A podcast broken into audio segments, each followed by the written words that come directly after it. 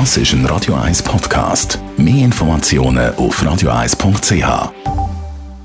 Ist es der Konsumententipp auf Radio 1 präsentiert von comparis.ch, einem führenden Schweizer Internetvergleichsdienst. comparis.ch Internet per Glasfaser, über das wenn wir reden. Jean-Claude Frick, Digitalexperte von Comparis. Was ist eigentlich das Tolle daran, wenn man Internet, einen Internetanschluss per Glasfaser die hat?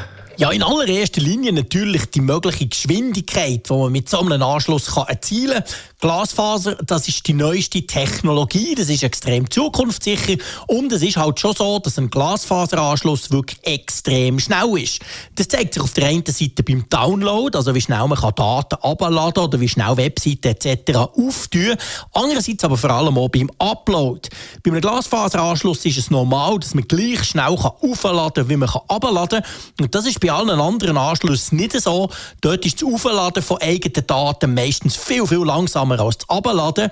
Und gerade wenn man zum Beispiel YouTube-Videos veröffentlicht oder grosse Files möchte transferieren ist das bei Glasfaser ein riesiger Vorteil. Gibt es einen Nachteil von dieser Technologie? Ja, der grösste Nachteil von einem Glasfaseranschluss ist, dass ihn längst nicht jeder kann haben Nur rund 30 Prozent der Bevölkerung können überhaupt einen Glasfaseranschluss buchen. Ganz einfach, weil nur sie bei sich daheim, in der Wohnung oder im Haus einen Glasfaseranschluss verleiht haben. Das ist dann vor allem auch noch in den Städten so. Dort kann man im Allgemeinen relativ einfach zu einem Glasfaseranschluss kommen.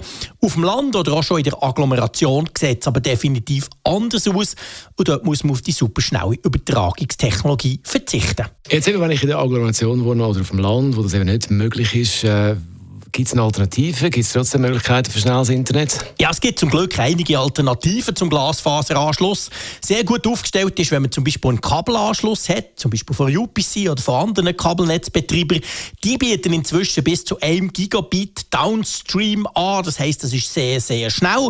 Funktioniert auch praktisch schweizweit flächendeckend und ist im Allgemeinen noch gar nicht so teuer. Ja, reden wir doch mal über die Preise jetzt. Wenn das Internet per Glasfaseranschluss so schnell ist, ist das auch die teuerste Variante meistens?